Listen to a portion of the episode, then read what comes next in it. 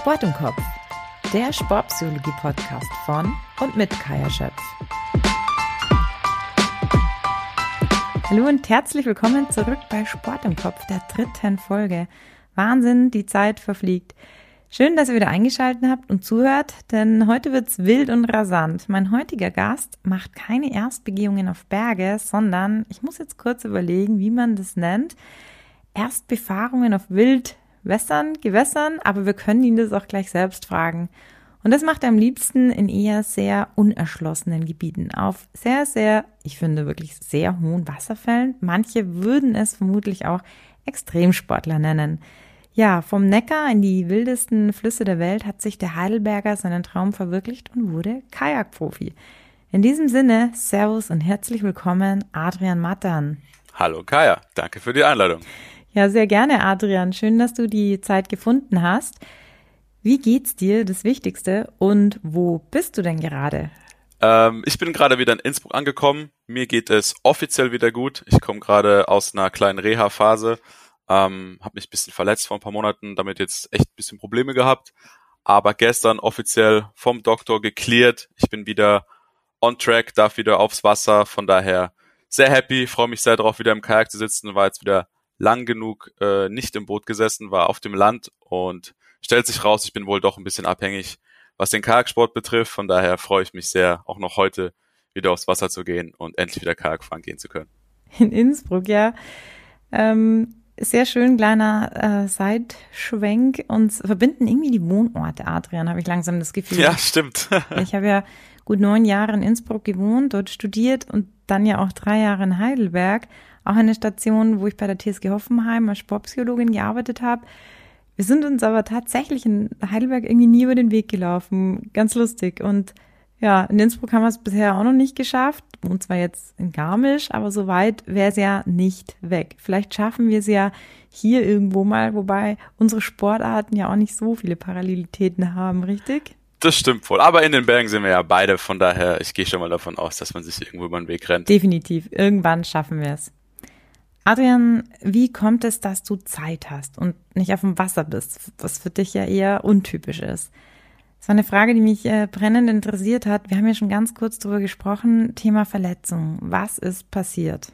Ja, also ich war im März auf einem Projekt in Südmexi äh, Südmexiko, Guatemala. Da ging es darum, den steilsten jemals befahrenen Fluss in einem Kajak zu machen. Ähm, das habe ich auch umgesetzt bekommen, lief alles gut. Ich kam, wie ich dachte, ohne Verletzung wieder nach Hause, habe mich eigentlich gut gefühlt und bin dann auf diesem High schwimmend direkt weiter in die Türkei geflogen. Da kam eben ein großes Sturmtief rein, was dazu führt, dass es da eben super coole Wasserstände hat. Das ist so zwei Stunden von Antalya weg, da im Gebirge. Gibt's wirklich tolle Flüsse, die wir letztes Jahr mehr oder weniger zufällig entdeckt hatten. Keiner hatte so wirklich die Türkei auf dem Schirm als Destination zum Kajakfahren, bis wir dann da mehr oder weniger zufällig gelandet sind, das Potenzial vor Ort festgestellt haben und das halt vor allem auch in der Zeit passiert, wo sonst auf der Welt relativ wenig los ist. Wir sind irgendwie so im frühen Frühling, die Alpen sind noch lange nicht am Schmelzen, das heißt, da hat es kein Wasser.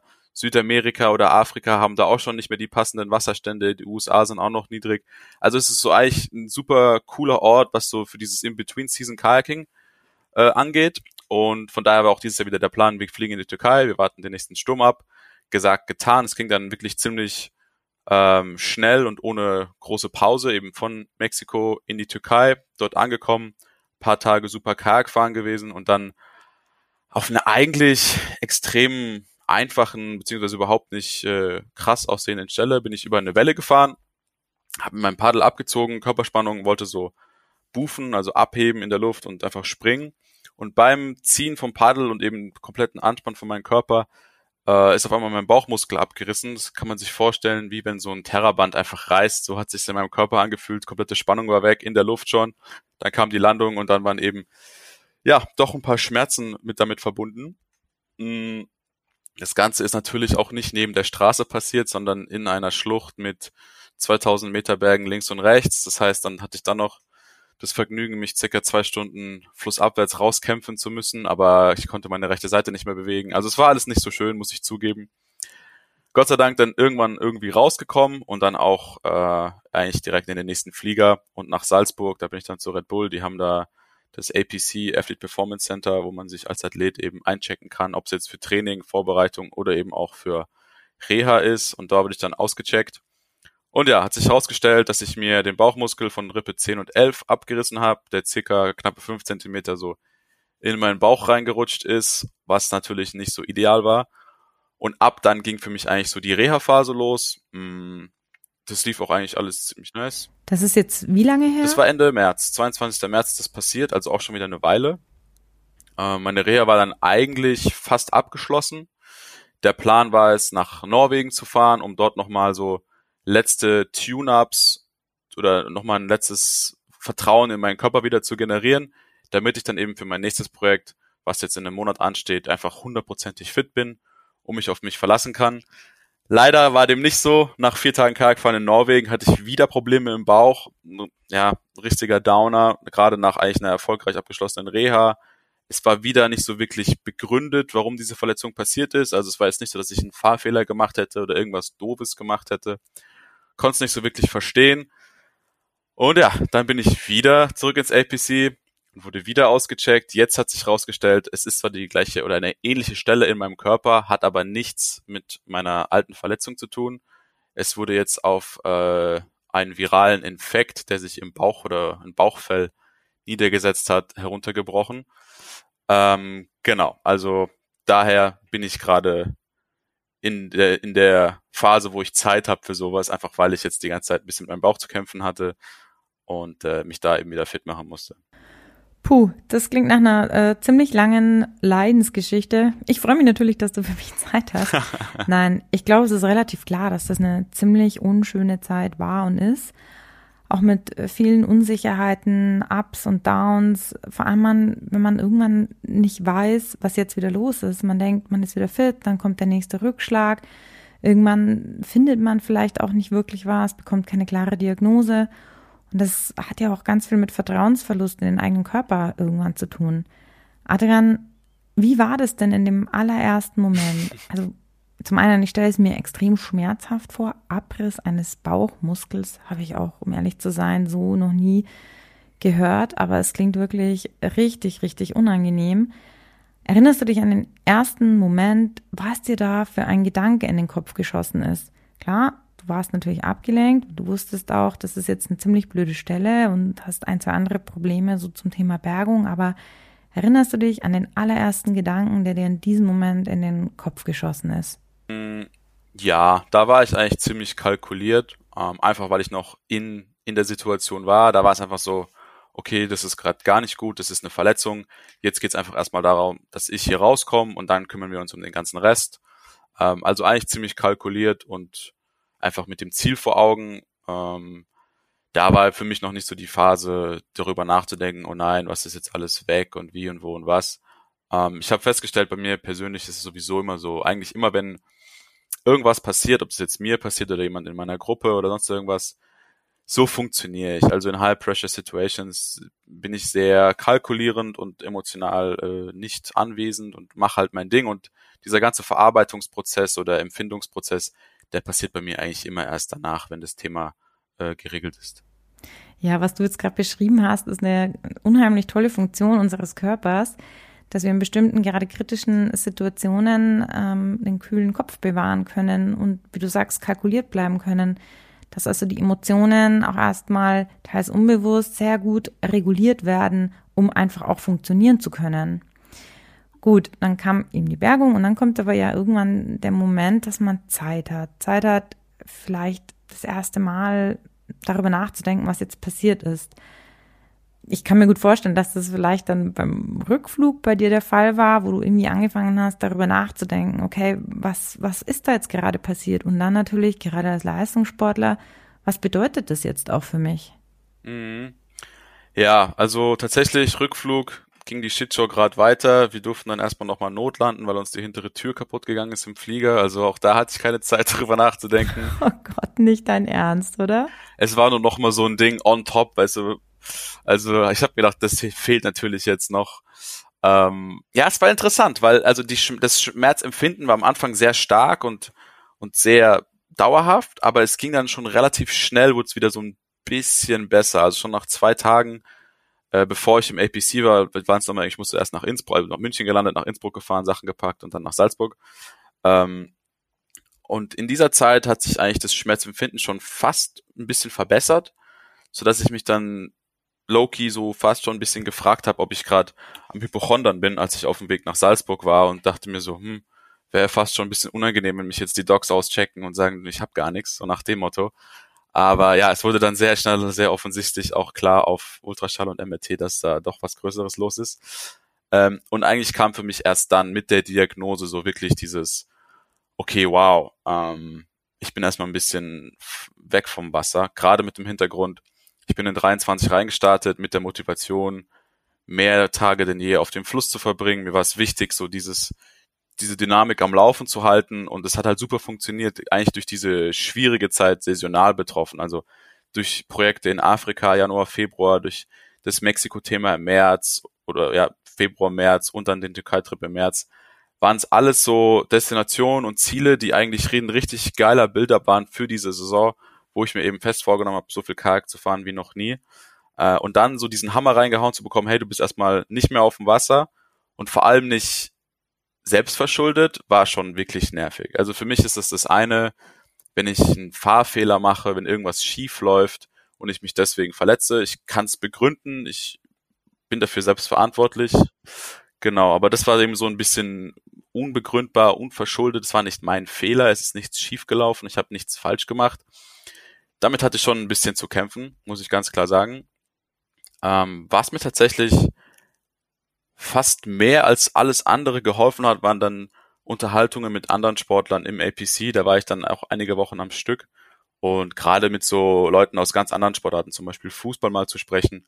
Und wenn die eben die Jungs dann da sagen, hey, die, der, der Part für mich als, als Fußballer auf dem Platz zu stehen oder zu spielen oder im, im Gym zu sein, ist genauso groß wie der Teil meiner Reha dann durchzuziehen. Und die Jungs vor Ort dort haben zum Beispiel die Reha richtig genossen. Die sagen, hey, das ist doch richtig geil, ich mache hier meinen Sport.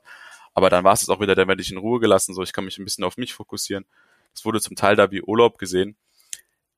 Für mich war es nicht ganz so, aber nichtsdestotrotz konnte ich einfach ein bisschen Verständnis und Appreciation von den Leuten rausziehen.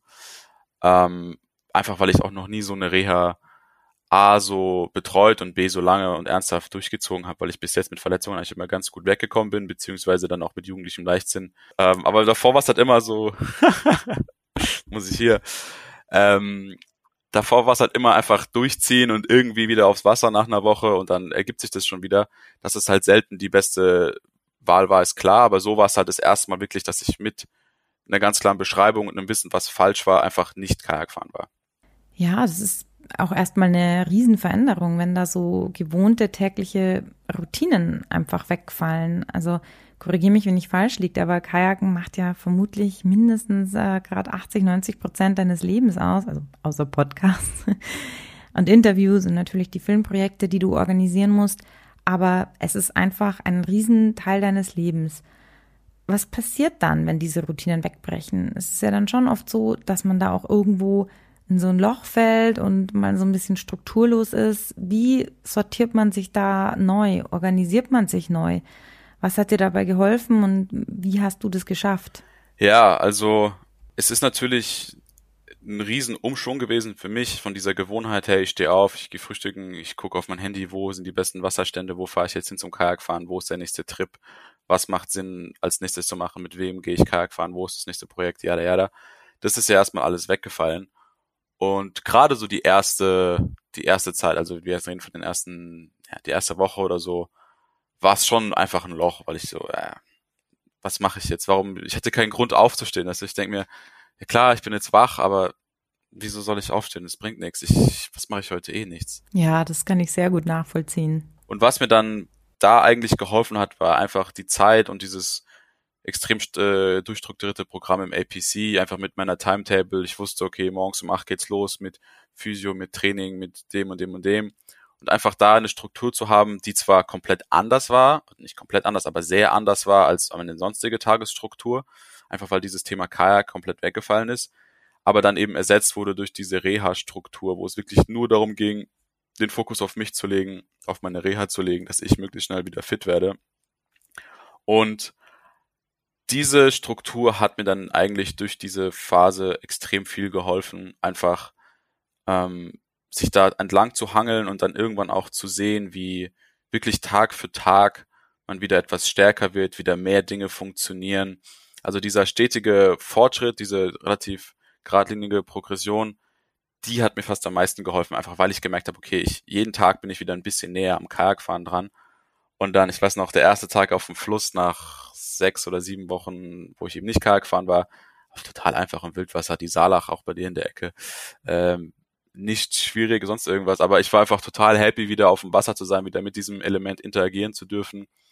Und es hat mir natürlich, so stereotypisch wie es klingt, nochmal ein bisschen einen neuen Blick auf den Kajaksport oder ein neues Wertschätzen meines Sports gegeben. Ich war einfach happy, wieder da zu sein und konnte dieses Gefühl dann eigentlich auch ganz gut bis jetzt konservieren und beibehalten und äh, ist auch mein erklärtes Ziel, dass es so bleibt, diese neue Appreciation, die ich dafür gewonnen habe, nicht wieder einfach ver verfliegen zu lassen, weil natürlich ist es so, dass äh, man sich an alles gewöhnt, der Mensch gewöhnt sich an alles. Ich bin jetzt seit über zehn Jahren Vollzeit im Sport, ähm, was der Traum des zwölfjährigen Adrians ist. Und ich weiß noch am Anfang, wie ich darauf hingefiebert habe, wieder den nächsten Flug zu buchen, irgendwo hinzufliegen und musste mich dann ehrlich gesagt schon ab und zu mal dabei erwischen, die letzten Jahre, wie ich so war, oh, jetzt muss ich morgen wieder zum Flughafen und dann voll der Eck, 30 Stunden da und da, weiß gar nicht genau. Und dieses Gefühl, ja, dieses Gefühl wieder ein bisschen zu bekommen, ähm, war für mich eigentlich ein sehr interessantes und auch ein sehr schönes Learning über die Zeit.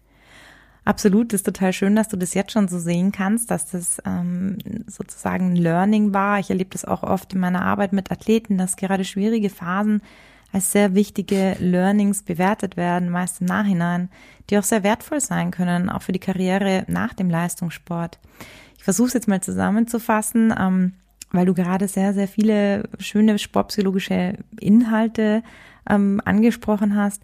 Zum einen das Thema Reha, dass man das als Prozess sieht. Es geht eben nicht immer nur bergauf. Eine Reha ist immer bergab, bergauf und ich glaube, es ist total wichtig, es als Prozess zu sehen, Prozess, wo man geduldig sein muss, also vor allem auch geduldig mit sich selbst.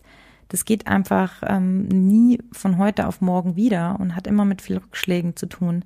Und genau in der Phase ist es eben wichtig, sich ähm, Struktur zu suchen. Klar, im Leistungssport bekommt man die oft durch sehr detaillierte Trainingspläne, was einem total hilft aber auch für Nichtsportler in schwierigen Phasen sich Aufgaben zu suchen, wo man vielleicht auch wieder kleine Erfolgserlebnisse hat.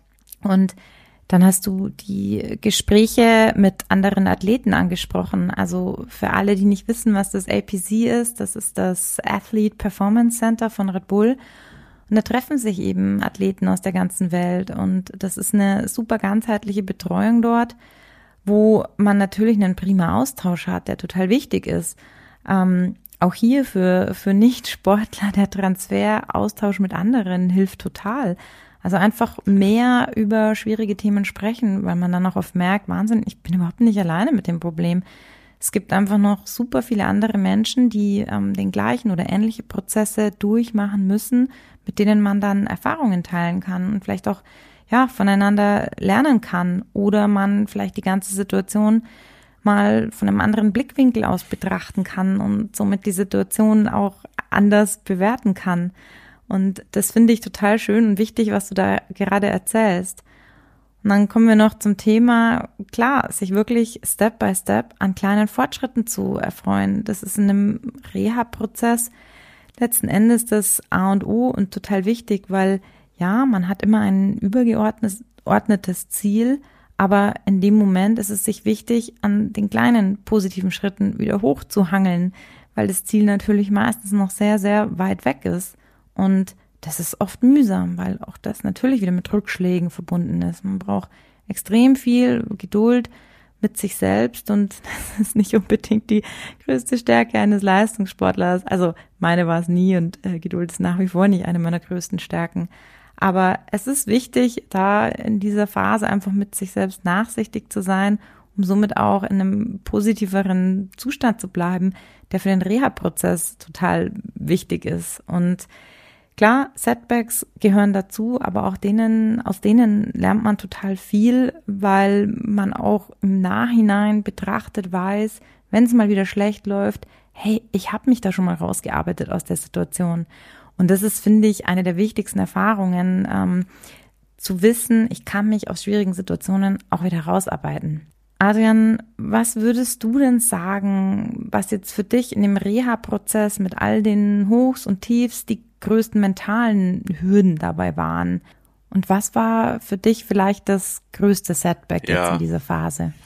Also, wie gesagt, die erste Zeit der Reha-Phase lief ziemlich Setback frei. Dieses wirklich, ich habe wirklich Tag für Tag gespürt, wie alles wieder ein bisschen besser wird und ein bisschen besser geht. Natürlich waren dann auch die erste Zeit wieder auf dem Fluss, waren Tage dabei, da hat der Bauch wieder wehgetan, aber es war immer so in diesem akzeptablen Bereich von Schmerz. Es hat sich nie so angefühlt, dass ich wieder was kaputt mache und wieder äh, Schritte zurückgehe. Es war immer ein stetiger Fortschritt, was natürlich das dann auch ein bisschen einfacher macht für den Kopf, glaube ich. Ähm, aber dann die Zeit in Norwegen, als ich eben in dieser Phase war, was auch für mich gar nicht so einfach ist, wieder diese feine Linie zu fahren zwischen, hey, ich, ich mache die Dinge, die ich davor gemacht habe, um wieder auf das Level zu kommen oder meinen Körper wieder auf das Level zu bringen, wie er davor war, aber will es nicht übertreiben, um dann wieder eine Rückverletzung zu erleiden. Ähm, das war nicht, nicht so einfach auszubalancieren, aber ich muss sagen, habe ich eigentlich ganz okay hinbekommen, bis dann wieder der, der, der, die Verletzung kam oder jetzt wissen wir, es war ein viraler Infekt, aber zu dem Zeitpunkt hat es sich einfach so angefühlt, wie eine Wiederverletzung dieses Bereichs. Und das war dann für mich eigentlich so die, die größte mentale Hürde, einfach weil, ähm, ich muss dir vorstellen, ich war Kajak fahren in, in der Telemark, habe so einen Trick, einen Wasserfall runtergemacht, lief auch alles cool. Und dann drei Stunden später hatte ich eben wieder diese großen Schmerzen im Bauch und war so, oh, irgendwas stimmt hier gar nicht. Dann über Nacht krank geworden, mein Körper ist komplett runtergefahren. Äh, ich lag die nächste Zeit erstmal so sieben Tage, zehn Tage vielleicht so. Ich lag nur im Bett, habe den ganzen Tag geschlafen, konnte mich nicht bewegen, mit alles wehgetan. Und es hat sich so angefühlt, als ob, wenn man jetzt meinen Recovery-Prozess in der ersten Phase, sagen wir mal, es sind acht Wochen, hat sich angefühlt, als ob ich wieder so zur Woche fünf oder so zurückgeschmissen worden bin. Dann ist aber die Zeit verflossen, aber ich habe nicht im gleichen Tempo wieder aufgebaut. Also nach, sagen wir mal, nach zwei Wochen war ich nicht in Woche sieben, sondern gefühlt immer noch in Woche fünfeinhalb. Und das, das war für mich schwierig, weil ich nicht wusste, wo es herkam. Es war wieder unverschuldet. Alles hat sich so sluggish und hart angefühlt. Also ich war dann, ich habe mich dann wirklich gezwungen, rauszugehen und, und Sachen zu machen, einfach um nicht so ja zu veröden. Und dann, aber ich ich war laufen. Und ja, man fällt da wirklich in so ein Loch. Ja, ja, hundertprozentig. Man muss jetzt nicht gleich von einer Depression sprechen, aber es sind definitiv Symptome wie Antriebslosigkeit oder gerade so dieses Grübeln, die einfach unheimlich unangenehm sein können.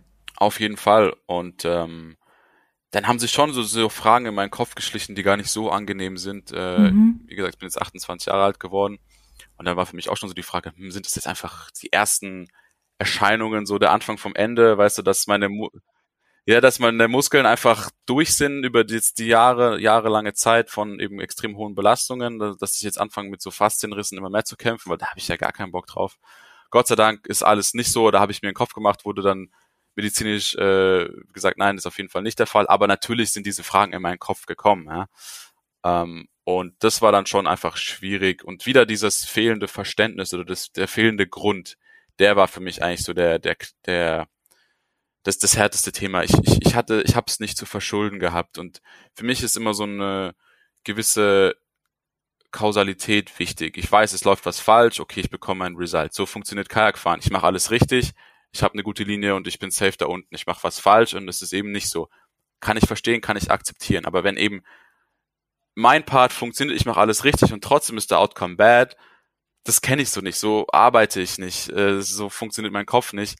Da hatte ich echt ein bisschen dran zu beißen, ehrlich gesagt. Und auch hier war es wieder für mich, ähm, was hat mir da eigentlich am meisten geholfen? Gut, dass du dich das selbst fragst. Das wäre nämlich sonst jetzt meine nächste Frage gewesen. ja, ich muss mich überlegen. Also ich habe mich schon am Anfang, habe ich es einfach zugelassen, in so einer Art Loch zu sein. Ich habe gesagt, fuck it, so mein Körper braucht es gerade. Ich habe 16, 18 Stunden am Tag geschlafen. Sogar soziale Interaktionen waren anstrengend, habe ich erstmal gar keine Lust drauf gehabt.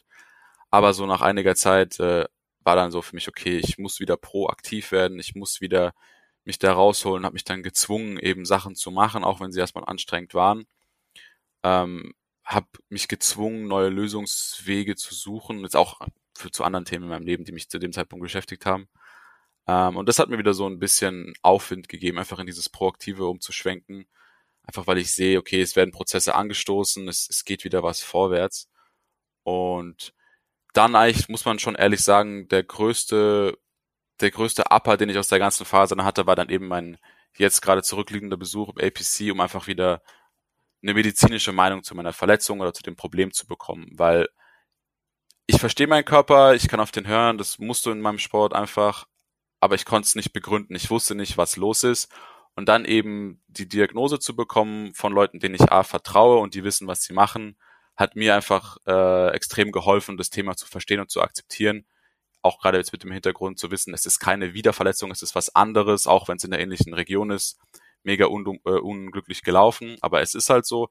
Aber ich habe die Clearance vom Doc, so ich kann mein Ding machen. Die alte Reha ist abgeschlossen, mir wurde es so gesagt, so pack's in eine Box und äh, schmeiß sie weg. So, das, du bist wieder fit, dein Körper ist strukturell stark. Ähm, das hat mir auf jeden Fall geholfen und mich wieder positiv in die Zukunft blicken lassen. Ja, sehr schön. Du hast jetzt gerade auch eins meiner Lieblingsthemen angesprochen, das Thema Akzeptanz. Du hast es ganz zu Beginn erwähnt, wo es um dieses Tief ging. Also auch dieses Lernen zu akzeptieren, dass es mir jetzt vielleicht halt einfach mal nicht so gut geht. Dass ich vielleicht jetzt mal nicht so funktioniere, wie ich es eigentlich gewohnt bin. Dass ich jetzt vielleicht, auch wenn ich es von mir nicht kenne, 16 Stunden Schlaf am Tag brauche. Und das ist nicht einfach, das zu akzeptieren. Aber es ist ein total wichtiges mentales Tool, weil es ist total oft so, dass wir anfangen, gegen Dinge anzukämpfen, gegen die wir einfach verlieren werden. Also wir versuchen gegen etwas zu kämpfen, verlieren ganz viel Energie bei etwas, wo wir einfach keinen Einfluss drauf nehmen können. Und der zweite Punkt, den du angesprochen hast, das Thema Erklärungen, was total wichtig ist. Man bekommt zwar nicht immer Erklärungen, aber man kann zumindest versuchen, welche zu bekommen. Man kann sich durchchecken lassen, man kann zu einem Arzt gehen, man kann zu anderen Experten gehen. Und im besten Falle bekommt man dann eine Erklärung und kann dann weitere Schritte planen, kann eine Anleitung bekommen, wie zum Beispiel einen Reha-Plan. Jetzt warst du ja gerade wieder im APC zum Thema Pläne. Adrian, arbeiten die da auch mit Sportpsychologen? Ja. Also, also nein, ich weiß, sie arbeiten dort mit Sportpsychologen eher die Frage, hast du dir da auch Unterstützung geholt oder habt ihr da auch an mentalen Themen gearbeitet? Ähm, vielleicht gerade jetzt auch auf die Vorbereitung zu deinen anstehenden Projekten. Auf jeden Fall. Also APC ist wirklich eine 360-Grad-Betreuung, ob das Physio ist, ob das Trainer sind, ob das Ernährungsberater sind, ob das eben Sportpsychologen sind. Da wird an jeder Stellschraube geschraubt, wo einem geholfen werden kann. So war es da auch und äh, ich habe arbeitet mit einer Sportpsychologin zusammen, die mich durch den gesamten Reha-Prozess begleitet hat das ging los bei so den üblichen Themen mit ja, Bodyscanning, erstmal gucken, was ist eigentlich intern in mir los oder dann auch dieses Visualisieren von der Verletzung und sowas, solche Geschichten. Ähm, und das Thema jetzt, was für mich halt einfach groß war in der letzten Zeit, beim letzten Besuch, bevor ich eben meine finale Diagnose hatte, war einfach dieses Thema, hey, ist das der Anfang vom Ende? Was passiert hier gerade für mich? Ähm, gerade also mit dieser wiederkehrenden Schmerzempfindung an der gleichen Stelle meines Körpers. Und dann habe ich auch mit ihr gesprochen, so, hey, dieses äh, Thema, dann kommen Gedanken auf, was kommt nach meiner sportlichen Karriere und ja, da, ja, da, ja, da, was ich eigentlich immer sehr gerne verdränge, beziehungsweise sage, ich möchte darüber jetzt nicht so nachdenken, weil es sich einfach so anfühlt, als ob ich die Türen für so das, das letzte Drittel meiner Karriere aufmache. So fühle ich mich intern einfach nicht, das möchte ich nicht aber die Gedanken sind aufgekommen durch die Verletzung. Ähm, Habe ich mit ihr viel darüber gesprochen zum Beispiel und meinte sie auch, hey, vielleicht sehe es doch mal andersrum, vielleicht lass diese Gedanken zu und ähm, durch das Zulassen hast du die Möglichkeit, sparst du dir dieses den, den, den anstrengenden Part des, des Wegdrängens und durch dieses Zulassen hast du vielleicht dann noch mehr einen Fokus auf deine sportliche Karriere, was für mich total, total äh, interessant und einfach ein anderer Blickwinkel war. Genauso haben wir über vor dem Mexiko-Projekt gesprochen und da hat sie mir auch ein paar unglaublich wertvolle Insights gegeben, was so Fokus betrifft, was äh, äh, Thema Umgang, Angst und auch so dieses Akzeptieren von Angst betrifft, gerade jetzt in einem Sport wie bei mir, wo es dann ja schon wirklich viel darum geht, hart zu sein und, und, und krasse Entscheidungen zu treffen und dann auch sowas wie ja, halt menschliche Empfinden wie Angst einfach wegzuschieben, dass das einfach auch Emotionen sind, die wichtig sind, die dir irgendwas sagen wollen also da habe ich extrem gerne und viel mit dir zusammengearbeitet und auch wirklich coole, für mich hilfreiche Results erzielen können. Von daher Sportpsychologie ist bei mir schon ein großes Thema. Jetzt hast du wieder total interessante Inhalte angesprochen, die uns auch gleich zur nächsten Frage und zum nächsten Thema führen. Thema Angst, auch eine Emotion. Ähm, auch bei der geht es viel ums Akzeptieren.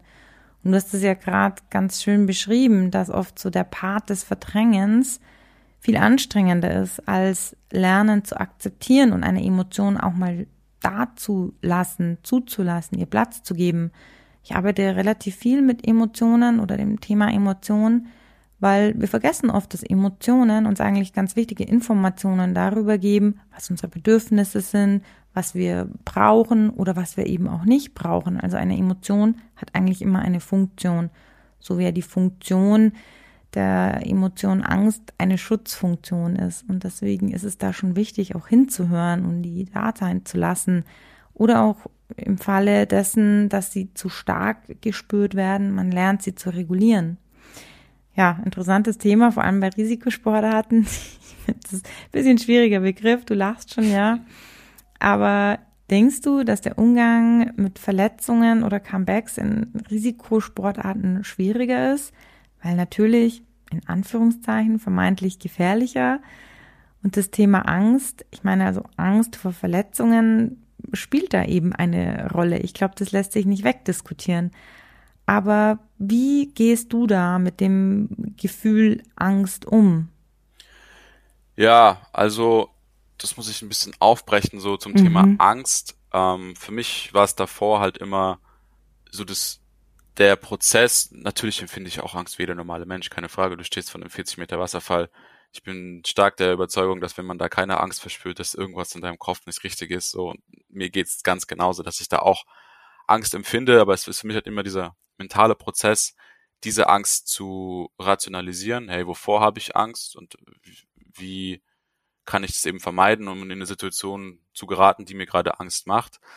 Ähm, aber nichtsdestotrotz kann ja so eine Angst einen manchmal übermannen und es ist dann oft ein Prozess, der anfängt. Du bist auf einem Fluss und da sagen wir, sind zehn schwere Stellen und nach Stelle drei fängst du an, dich unwohl zu fühlen, sagst, hey, okay, jetzt die möchte ich nicht fahren, ich laufe zur nächsten. Und sobald du da einmal drin bist in dieser Kette, dann ist eigentlich der Tag gelaufen. Ähm, aber dann war zum Beispiel ihr Input, hey, okay, wie du gerade gesagt hast, die Angst will dir irgendwas mitteilen. Lass sie zu. Sag, okay, hallo Angst, du bist jetzt gerade da, was willst du mir sagen? Du sagst mir, diese Stelle ist gefährlich, weil wenn du hier links abbiegst, dann bist du tot. Okay, danke Angst für deinen Hinweis, ich appreciate dich. Aber jetzt äh, möchte ich mich wieder meinem Vertrauen zuwenden, dass ich seit 20 Jahren im Kajak sitze und eben feste Überzeugung bin, dass ich hier nicht links abbiegen werde, weil ich Kajak fahren kann, weil ich das schaffe, die Linie zu treffen, die ich treffen muss. Also dieses Zulassen zu hören, aber nicht davon überrannt werden, war für mich ein super hilfreiches Thema. Ähm, witzigerweise hatte ich so ein bisschen mitgeschrieben. Wir hatten so einen, so einen kleinen Dinner, fünf Zettel oder was das war in dieser Session. Und den habe ich dann auch genauso mitgenommen und stand dann in Mexiko irgendwo im Dschungel rum mit meinem Zettel in der Hand und habe dann nochmal drüber geschaut und ein paar Minuten später ging es eben dann den steilsten Fluss der Welt hinab. Also es hat mir schon wirklich geholfen und war für mich auch unglaublich schön zu sehen, dass es für mich auch so funktioniert. Ähm, weil natürlich hat man sich, habe ich mich mit dem mentalen Thema extrem viel auseinandergesetzt. Im Extremsport ist es, glaube ich, einfach ein Thema, womit man sich auseinandersetzen muss. Das gehört einfach dazu. Und man entwickelt ja seine, seine Praktiken und seine, und seine Lösungsansätze, die dann auch oft irgendwie wissenschaftlichen Hintergrund haben, was man dann nur zufällig mitbekommt. Ich hatte, ich weiß noch, eins der bedeutendsten Bücher in meiner Karriere, ähm, was ich gelesen habe, heißt Bounce. Weiß nicht, ob ihr das was sagt. Nee, das sagt mir jetzt nichts. War für mich eins der, der ja, einflussreichsten Bücher, was Thema Sportpsychologie und Entscheidungsfindungen betrifft. Mhm. Einfach weil dort ganz, ganz viele Praktiken, die ich für mich entwickelt habe über die Jahre, wissenschaftlich belegt wurden. Also so Kleinigkeiten wie weißt du, visualisieren, so Kleinigkeiten wie Rituale, bevor du irgendwas Schweres machst, dass ich mir genau dreimal Wasser ins Gesicht spritze und dann einmal auf meine GoPro oder auf meinen Kajak klopf, was weiß ich. Also ganz viele Dinge, die ich mir über die Jahre selber angeeignet habe, wo ich mich manchmal gefragt habe, hey, was ist das hier, was mache ich hier irgendwie so, also was sind das für komische Praktiken, die ich da gerade mache? Bin ich jetzt abergläubisch oder so, die dann aber eben wissenschaftlich belegt worden sind. Das hat mir sehr geholfen und genauso war es eben auch immer wieder mit der Sportpsychologin aus dem APC. Ähm, von daher, ja, wichtiges, großes Thema für mich. Und um auf deine ursprüngliche Frage zurückzukommen, was war der, der erste Teil der Frage? Äh, nee, ich glaube, du hast die Frage jetzt schon relativ gut beantwortet. Also das Thema war Umgang mit der Angst und Risikosportarten, aber ah, ja. ich würde sagen, du hast es eigentlich ziemlich perfekt beantwortet und okay. hast uns, beziehungsweise auch mir, ja einen Buchtipp gegeben. Also ja, kann ich wirklich sehr empfehlen. Das äh, Buch Bounce hat der Adrian empfohlen. Ich werde es nachher definitiv mal äh, raussuchen und mir bestellen. Es ist immer schön, wenn man von Sportlern ähm, Buchtipps bekommt. Und ja, das äh, Gespräch mit der Angst, das ist auch was, was ich sehr viel empfehle, mit negativen Emotionen mal in einen Dialog zu treten. Also zu sagen, hey, liebe Angst, gut, dass du da bist ich habe verstanden, ich muss hier ein bisschen aufpassen, aber es ist trotzdem wichtig, dass man noch die Kontrolle behält und dem vertraut, dass man die eigenen Fähigkeiten und Fertigkeiten hat, die Situation äh, zu meistern. Das ist ganz wichtig. Und was ich auch schön fand, was du erzählt hast, ähm, was ich tatsächlich auch kenne, ist, dass ganz viele schon unheimlich viele Ressourcen und Möglichkeiten haben und schon total viel richtig machen, es vielleicht oft nicht benennen können oder es noch keine Routinen sind und das ist dann so ein Punkt, wo es einfach total hilft, zum Beispiel mit einem Sportpsychologen zu arbeiten, um hier nochmal, ja, vielleicht zu optimieren, neue Routinen, Möglichkeiten zu entwickeln, um sie dann auch äh, gezielt anwenden zu können. Und wenn ich das schaffe, dann gibt es mir einfach wieder ein enormes Gefühl von Sicherheit. Und das ist ja auch letzten Endes das, was dann wieder in so eine Positivspirale hineinführt und letzten Endes ja auch sich positiv auswirkt auf meine Handlungen. Adrian, ich darf jetzt spoilern. Es steht ja ein größeres Projekt an. Ich darf nicht verraten, was, aber ich darf verraten, wohin geht's. Afrika. Aber was machst du in Afrika? Genau. Du darfst fragen. Es ist äh, jetzt tatsächlich spruchreif. Also für mich geht's Ende August auf eine Expedition nach Gabu Gabun. Gabun liegt in Zentralwestafrika wem es vielleicht jetzt nicht direkt etwas auf der Weltkarte sagt, wo dieses Land liegt.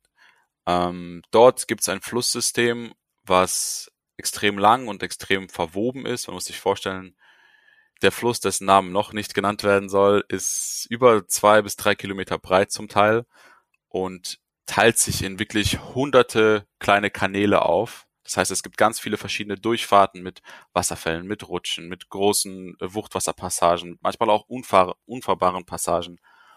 Und der Clou der ganzen Sache ist, dass es einfach extrem schwer ist, den Überblick zu behalten, wo man eigentlich hin muss, weil das Ganze eben im tiefsten Urwald liegt, Primärurwald. Wir haben hier noch Vorkommen von Elefanten, von Krokodilen, von Gorillas, von allen möglichen Schlangen. Also wir sind einfach in einem extrem dichten Dschungel, extrem weit abgelegen und haben eine Strecke von über 200 Kilometern vor uns durch dieses Fluss Maze, also wirklich unglaublich, manchmal teilt er sich in über 70 Channel auf. Also es ist sehr, sehr schwer, da einen Überblick zu behalten. Und mein Approach zu der ganzen Sache war einfach, hey, lass uns das Ganze versuchen, mit dem technischen Stand von 2023 zu lösen.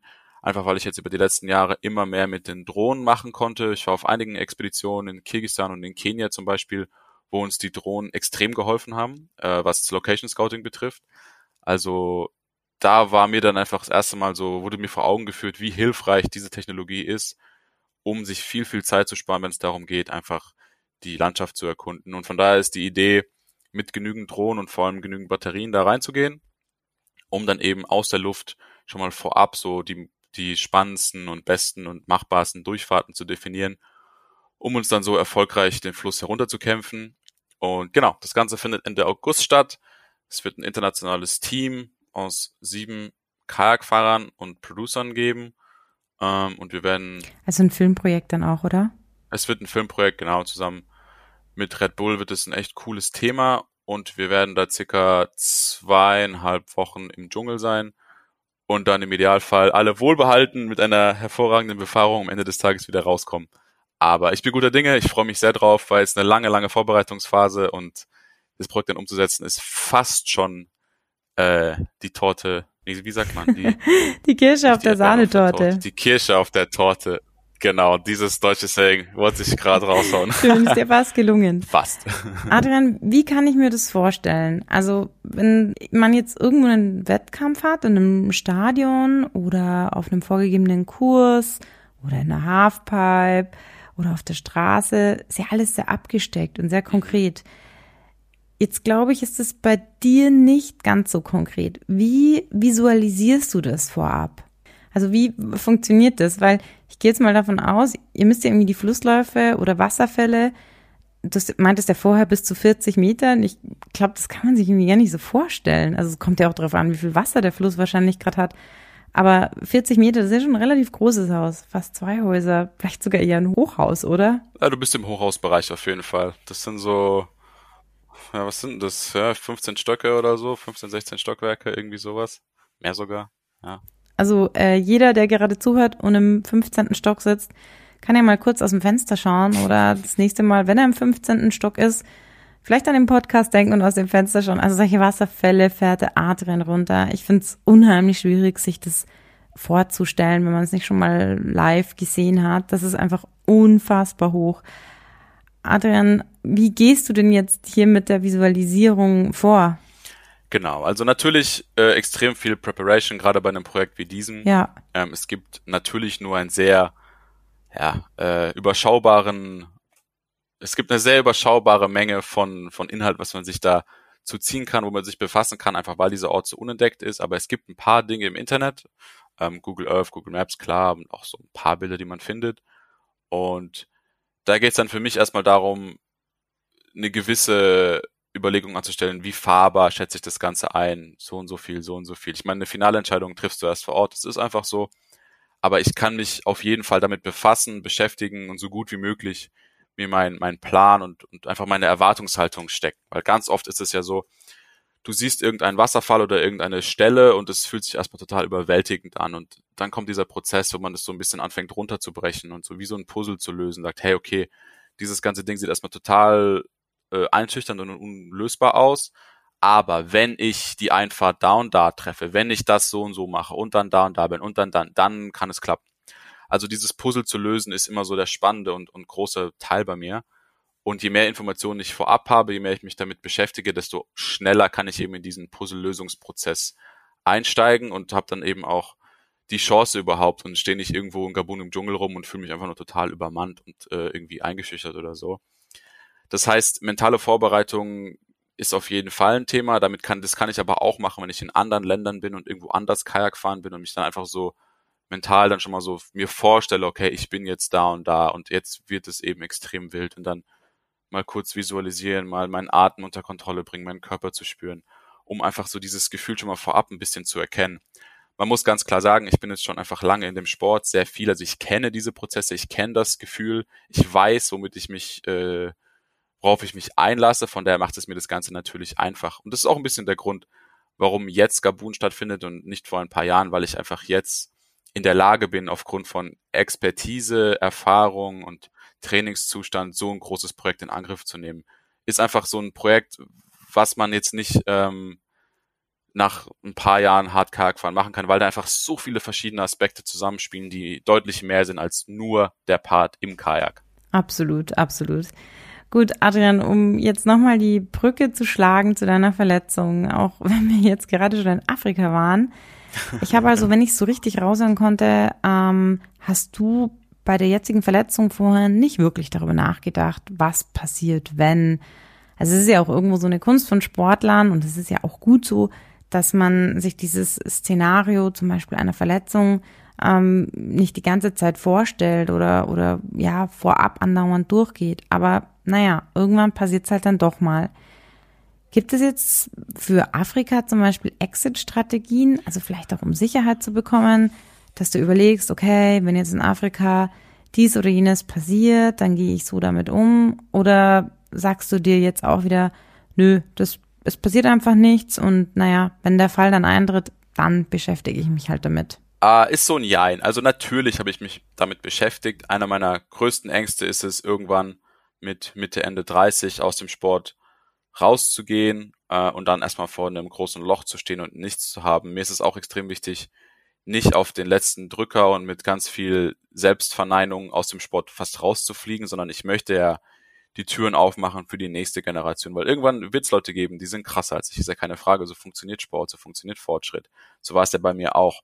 Und ich fand es immer sehr bewundernswert, wenn Athleten ihre sportliche Karriere würdevoll beendet haben und nicht versucht haben, noch die letzten Jahre irgendwie auf Teufel komm raus da anzuhängen, aber eigentlich war es von jedem klar, außer vielleicht dem Sportler selbst. So, das möchte ich eigentlich vermeiden. Und dementsprechend habe ich natürlich schon, schon viele Gedanken zu dem Thema angestellt. Dadurch, dass Kajakfahren Randsport ist, ist auch einfach viel Selbstorganisation und Netzwerk und Selbstvermarktung ein großes Thema. Das heißt, ich habe meine Kontakte, was jetzt irgendwie Companies, Projektmanagement, äh, Drehs, was weiß ich betrifft. Und es wird ja wahrscheinlich auch irgendwo ein Feld sein, in das ich dann mal reinrutschen werde nach meiner aktiven Sportlerkarriere. Ich muss zugeben, ich habe jetzt nicht den genauen Plan und sage, hey, 2027 werde ich mich als XY bei Firma XY bewerben oder anstellen. Ähm, so wie ich funktioniere, so wie ich mich die letzten Jahre über entwickelt und selbst kennengelernt habe, werde ich immer irgendwas Selbstständiges machen müssen. Ähm, und es wird höchstwahrscheinlich in, innerhalb dieser Sportwelt passieren. Ähm, ich muss sagen, ich habe in mich selbst ein, gutes Selbstvertrauen aufgebaut, einfach zu sehen, hey, wenn ich mir was vornehme und da wirklich dann bereit bin, auch reinzubuttern und reinzuackern, dann kann ich das schon umsetzen. Für mich der beste Beweis ist eben, dass ich Gott sei Dank jetzt durch meinen doch eigentlich nicht so großen Sport meinen Lebensunterhalt bestreiten darf. Ähm, von daher Exit-Strategie, ja, Chancen mitnehmen, Chancen identifizieren, auch jetzt schon mal die Augen offen halten. Es ergeben sich immer wieder Dinge, ähm, die dann auch für die Zukunft extrem hilfreich sein könnten und dann eben in der Hoffnung, dass ich, wenn es dann gegen Ende meiner Karriere geht, ein groß genuges Sammelsurium von Kontakten, Ideen und äh, ja, einfach Chancen habe, um daraus was zu machen, aber um sie auf den Punkt zu bringen, jetzt so genau pinpointen kann und will ich das einfach hoffentlich. Ja, auch wenn du jetzt gerade so schön sagst, du willst dich noch nicht pinpointen, das musst du ja nicht, aber es klingt definitiv so, dass du dich ähm, realistisch mit solchen Themen auseinandersetzt und dir überlegst, okay, wo sind deine Stärken, wo sind deine Möglichkeiten, was für Chancen hast du? Und dadurch auch ähm, Vertrauen bekommst, dass Dinge, die du anpackst, Chancen, die du siehst, die du ergreifst, dass dir die dann auch gelingen. Ja, Thema Exit-Strategie. Äh, wir gehen dem Ende, dem Exit zu. Adrian, vielen Dank, dass du dabei warst. Das hat mich wirklich riesig gefreut. Ich glaube, du wirst dich ja jetzt gleich ins Wasser verzupfen. So ähm, auch wenn es draußen aktuell regnet, zumindest hier bei mir. Aber das ist beim Kajakfahren auch ziemlich egal, oder? Da ist es ja nass so und so. Das stimmt wohl. Nass werde ich so oder so, von daher, das haut schon hin. ja, das ist das Schöne an deiner Sportart. Adrian, vielleicht schaffen wir es doch irgendwann mal, dass wir uns über den Weg laufen. Also live, so groß ist die Distanz Eben. ja doch nicht zwischen Innsbruck und Garmisch. Und ja, vielen Dank, dass du dabei warst nochmal. Ich wünsche dir einen schönen Nachmittag, viel Spaß im kühlen Nass und hoffe, dass wir uns dann irgendwann mal sehen. Servus und bis bald. Dankeschön, Kaya. Danke für die Einladung, hat mir sehr Spaß gemacht. Ciao, ciao. Ja, ciao und viel Spaß in Afrika.